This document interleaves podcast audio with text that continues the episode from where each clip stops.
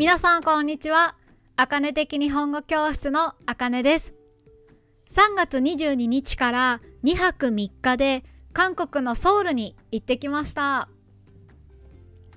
2019年の12月に台湾に行って以来、私にとって約3年ぶりの海外旅行でした。私は10年以上前に韓国へ行ったことがあります。10年前と比べていろいろな準備が必要でした。例えば KETA の申請や Q コードにパスポートや自分の健康に関する情報を登録しました。KETA は電子渡航認証システムです。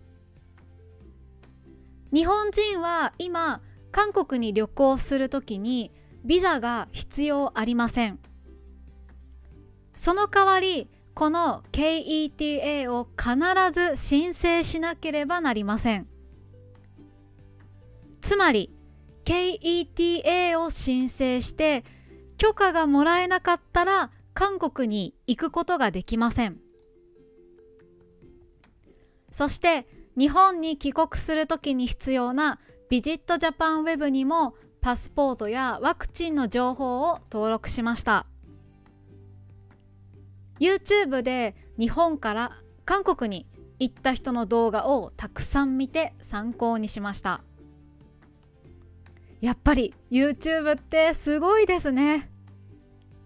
YouTube のおかげで問題なく韓国に行くための準備ができました。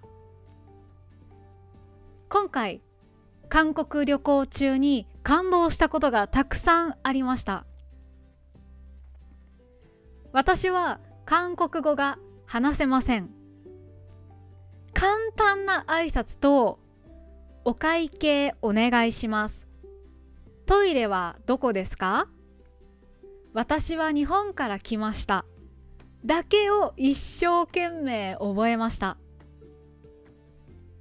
韓国にいる友達と一緒にご飯を食べたりカフェでコーヒーを飲んだりした時はその友達がお店の人に YouTube のために撮影していいかどうかを聞いてくれました。私が日本から来ましたと韓国語で伝えた時に文法を間違ってしまったんですけどお店の人は理解してくれてとても歓迎してくれました。サムギョプサルという韓国の有名な料理を食べている時日本語を話せる店員さんがいて全部日本語で説明してくれました。もちろん動画を撮影したので今度 YouTube で紹介します。一番印象に残っているのは道を聞いた時でした。知っている人も多いと思いますが私は方向音痴です。方向音痴。前ポッドキャストでも紹介したと思います。私のスクリプトに方向音痴について話した時のエピソードのリンクを貼っておきますね。私のポッドキャストのスクリプトは akanesenseijp.com にあります。韓国でも案の定道に迷いました。案の定というのは想像通りという意味です。予想していた通りという意味です。道を歩いている人に私のスマホの地図を見せながらこの店はどこにありますか？と英語で聞きました。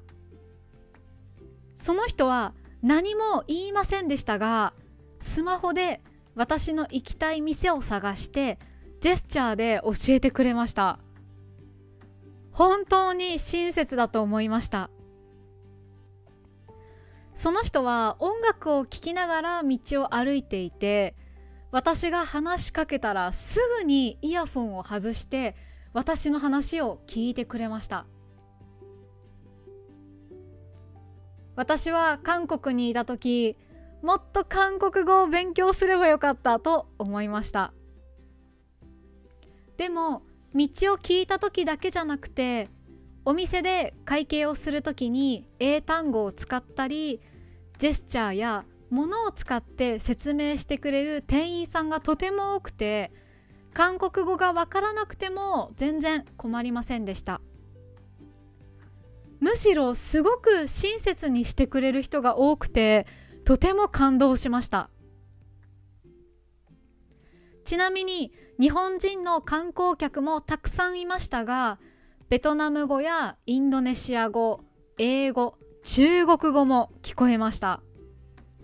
本当にたくさんの外国人観光客が韓国に来ていました。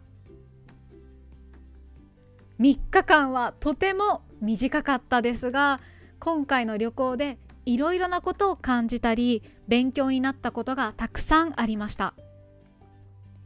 また YouTube でも紹介しますね。YouTube のチャンネルの名前はあかね的日本語教室です。今回韓国でいろいろ案内してくれたボヨンさん。日本語教育について教えてくれた和江さん。本当にありがとうございました。ここからは漢字の読み方です。感動。感動。案の定。案の定。観光客。観光客。